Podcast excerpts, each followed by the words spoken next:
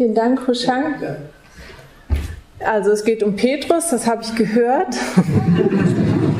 Ich kenne ja auch den Text schon. Ich lese ihn noch einmal auf Deutsch. Sofort danach drängte Jesus die Jünger, in das Boot zu steigen. Sie sollten an die andere Seite des Sees vorausfahren. Er selbst wollte inzwischen die Volksmenge verabschieden. Nachdem er die Volksmenge verabschiedet hatte, stieg er auf einen Berg, um in der Einsamkeit zu beten. Als es dunkel wurde, war er immer noch alleine dort. Das Boot war schon weit vom Land entfernt. Die Wellen machten ihm schwer zu schaffen, denn der Wind blies direkt von vorn.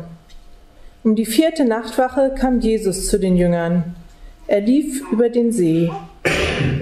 Als die Jünger ihn über den See laufen sahen, wurden sie von Furcht gepackt. Sie riefen, das ist ein Gespenst.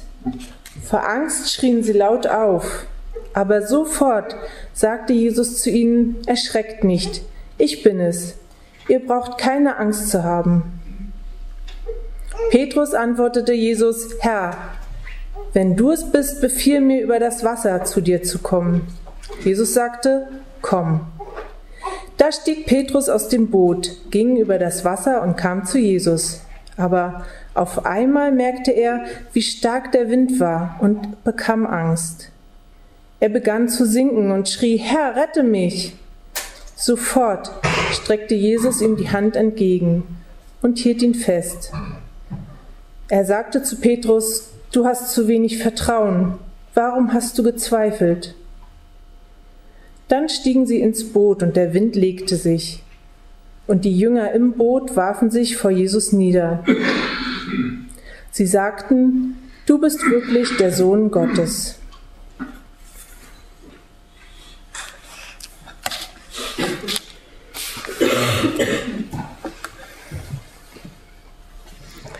Ja, eine bekannte Geschichte, denke ich. So ein richtiger Klassiker den wir hier heute Morgen haben. Und ähm, die Geschichte hat auch eine breite Wirkungsgeschichte erfahren. Zum Beispiel soll Bismarck sich mit dem sinkenden Petrus verglichen haben, mit dem Zweifler. Oder Goethe selbst fand es eine, eine der schönsten Legenden, die zeigt, dass Menschen durch Glauben und frischen Mut in schwierigsten Unternehmungen siegen werden. Und selbst Marius Müller-Westernhagen singt und ich kann übers Wasser gehen.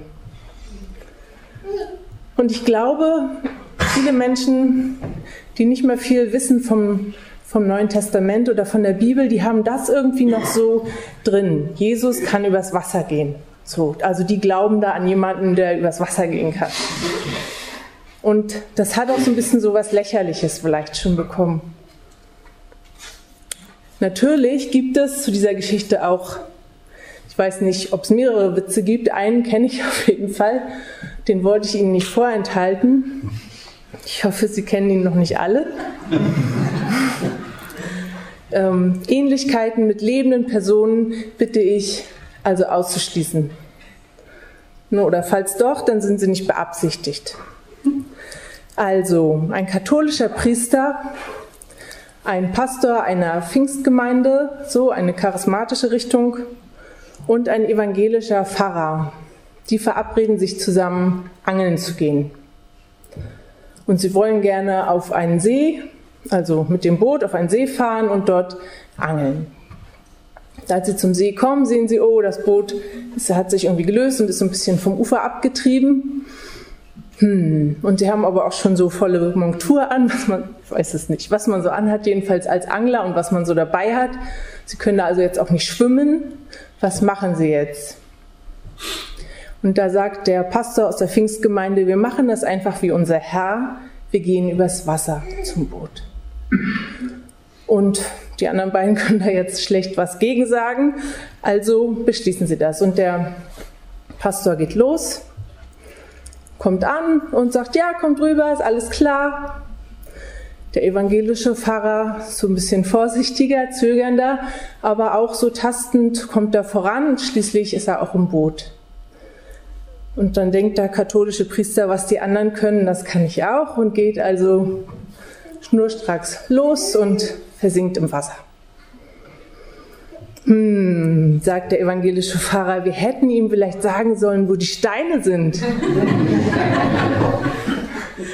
da sagt der ähm, aus der Pfingstgemeinde, welche Steine? ja, also ich denke, das beschreibt ganz gut so unsere Gemütslage.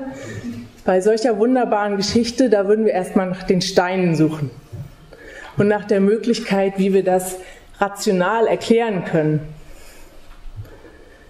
Spätestens seit der Aufklärung haben wir es schwer mit Wundern und an Wunder zu glauben. Und auch die Ausleger, also die neutestamentlichen Wissenschaftler, ähm, einige jedenfalls möchten das gerne so ein bisschen abmildern und sagen, ach, das erzählt gar keine Geschichte von dem vorösterlichen Jesus. Das ist der Jesus des Glaubens. Das ist nach seiner Auferstehung, hat die Gemeinde ihm das zugeschrieben, dieses Wunder. Und das ist mehr so bildlich zu verstehen. Die Gemeinde, die sitzt im Boot, das sind die Jünger, die im Boot sitzen, das ist die Gemeinde und die kämpft jetzt mit den Wellen, also mit den Widerständen in der Welt und das ist ja auch nicht verkehrt, da ist ja was dran. Trotzdem, was wäre eigentlich, wenn wir die Geschichte erstmal so nehmen, wie sie da steht? Wenn das tatsächlich so passiert ist. Also es ist dunkel geworden, Jesus hat sich, ähm, beziehungsweise Jesus war allein, hat seine Jünger schon mal vorgeschickt mit dem Boot hat sich zurückgezogen und hat gebetet und darüber ist es einfach spät geworden. Als er wieder so auftaucht aus seinem Gebet, da merkt er, oh, es ist stürmisch geworden. Vielleicht sieht er das Boot auch schon gar nicht mehr, aber er kann sich denken, wie seine Freunde, wie seine Jünger da mit den Wellen und dem Wind kämpfen müssen. Ich weiß nicht, sind Sie schon mal gegen Wind gerudert oder gepaddelt auf einem See. Also ich habe das schon mal versucht, schon öfter, und man gerät da schnell so ins Strudeln und fährt immer im Kreis und kriegt irgendwie den Ausgang nicht. Also Jesus wusste, seine Freunde sind ja in der Gefahr oder sind im Bedrängnis. Und er möchte ihnen helfen. Und natürlich fährt da jetzt kein Boot raus, wenn das so stürmisch ist. Also der schnellste Weg für ihn war einfach übers Wasser. Und ich weiß, das ist physikalisch nicht möglich und es ist auch nicht zur Nachahmung empfohlen. Aber Jesus hat es gemacht. Und tatsächlich, wo er ankommt im Boot und später dann auch ins Boot steigt, da legt sich der Wind. Und die Jünger schließen daraus ganz logisch, du bist nicht nur ein Mensch, du bist Gottes Sohn. Und als solcher, ja, warum eigentlich nicht? Da war er dabei, als die Welt geschaffen wurde, der Himmel, die Erde, das Wasser und alles, was darin ist. Warum soll er nicht die Naturgewalten, auch die Naturgesetze sozusagen darüber stehen können, wenn er es möchte? Also da, wo wir uns mit abmühen müssen, da, wo die Jünger mit kämpfen müssen, da kann Jesus drüber stehen. Als Sohn Gottes, nur als solcher, sonst nicht.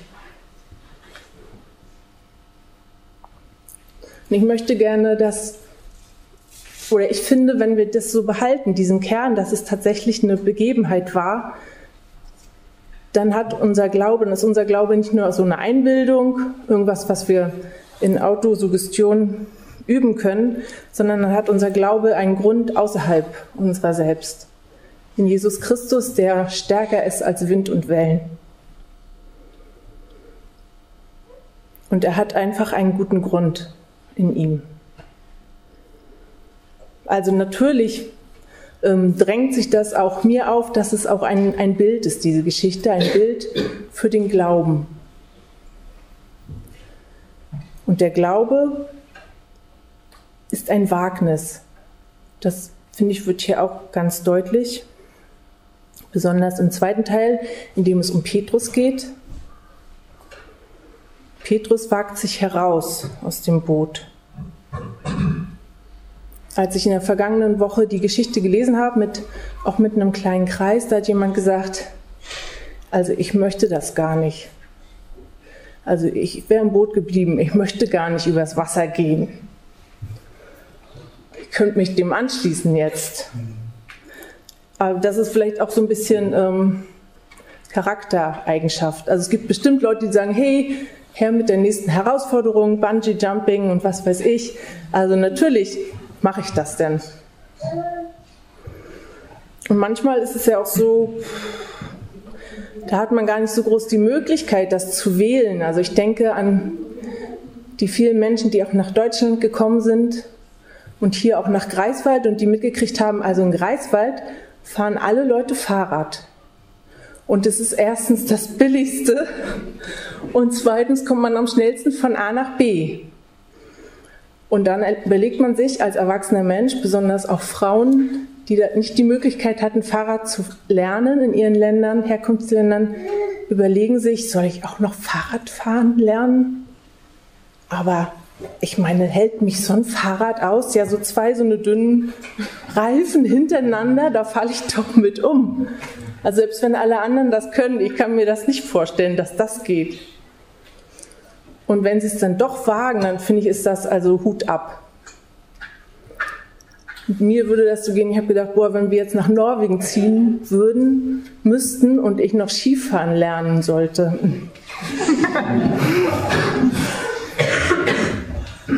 ja, also der Glaube ist ein Wagnis, so wie auch andere Dinge in unserem Leben ein Wagnis sind.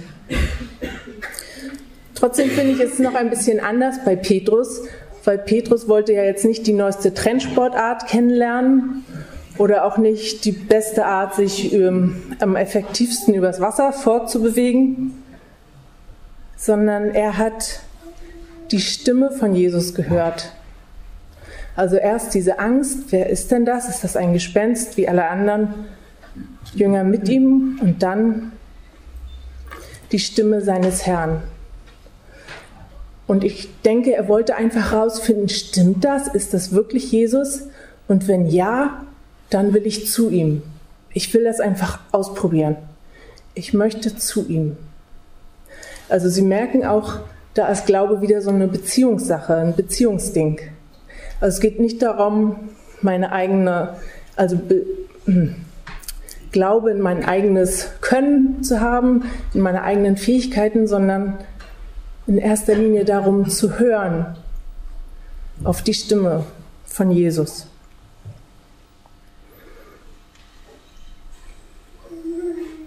Und ich kann mir auch vorstellen, zurzeit läuft ja gerade wieder, also läuft ein Glaubensgrundkurs und Menschen sind da zusammen, die auch so ganz erste Schritte in ihrem Glaubensleben vielleicht machen. Und die, ja, wo man so sagt, ja, ich habe jetzt da was gehört, eine Stimme. Könnte das wirklich sein, dass das trägt?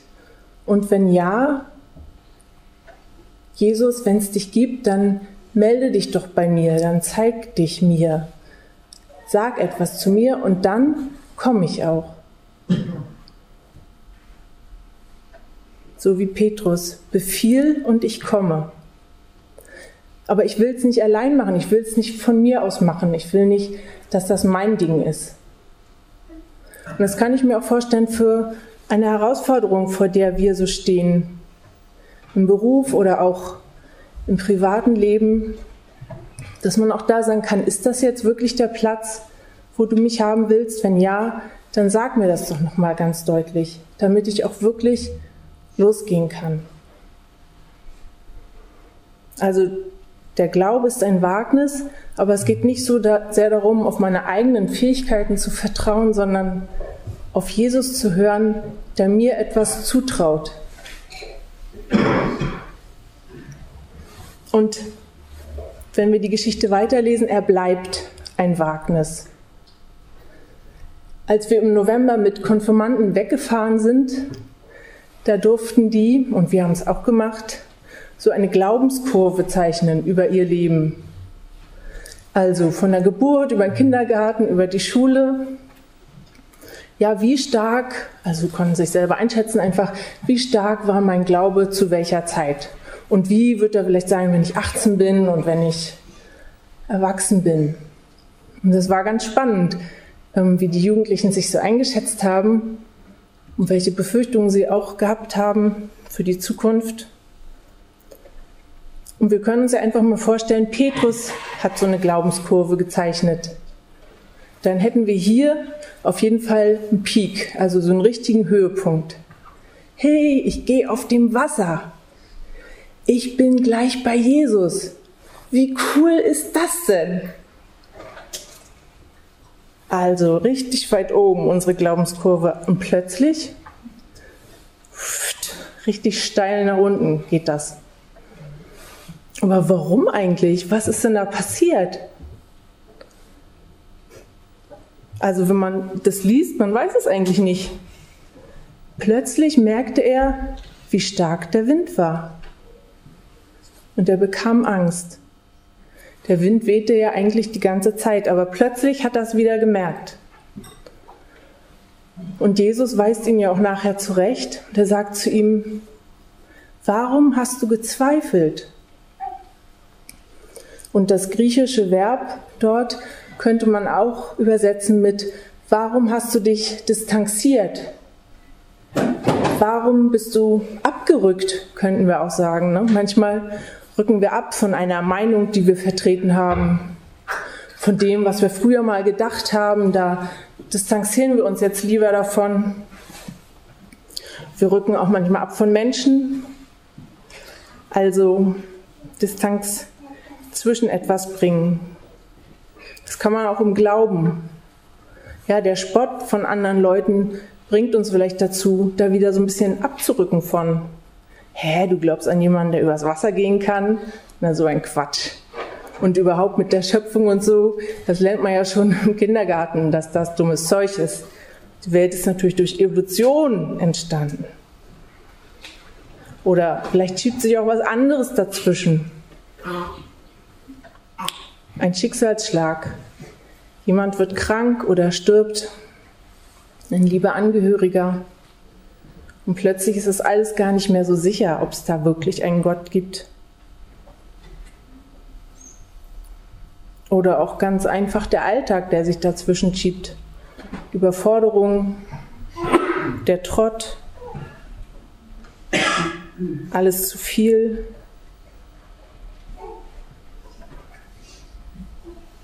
Bei Petrus war es wahrscheinlich einfach eine Welle, die durch den Wind dazwischen gekommen ist. Plötzlich konnte er Jesus nicht mehr sehen. Und dann kam die Angst und er begann zu sinken. Und von dem Glauben, von diesem Jubelruf, ich kann übers Wasser gehen, ist nichts mehr übrig, nur ein heiserer Hilfeschrei.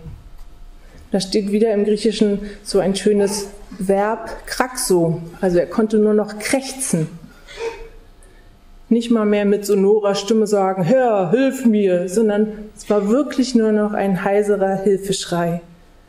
Herr, rette mich. Aber das reicht Jesus. Das reicht ihm aus, um zu helfen. Sofort streckt er seine Hand entgegen und greift nach Petrus und stellt auch dadurch die Nähe wieder her zwischen ihm und Petrus.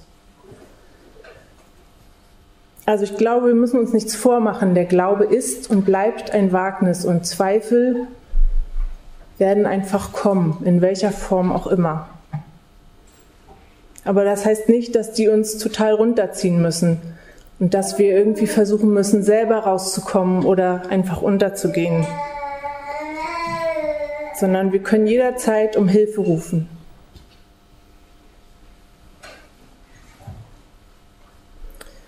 Ja, der Glaube ist und bleibt ein Wagnis von den ersten zaghaften Schritten bis zu den letzten Schlurfern.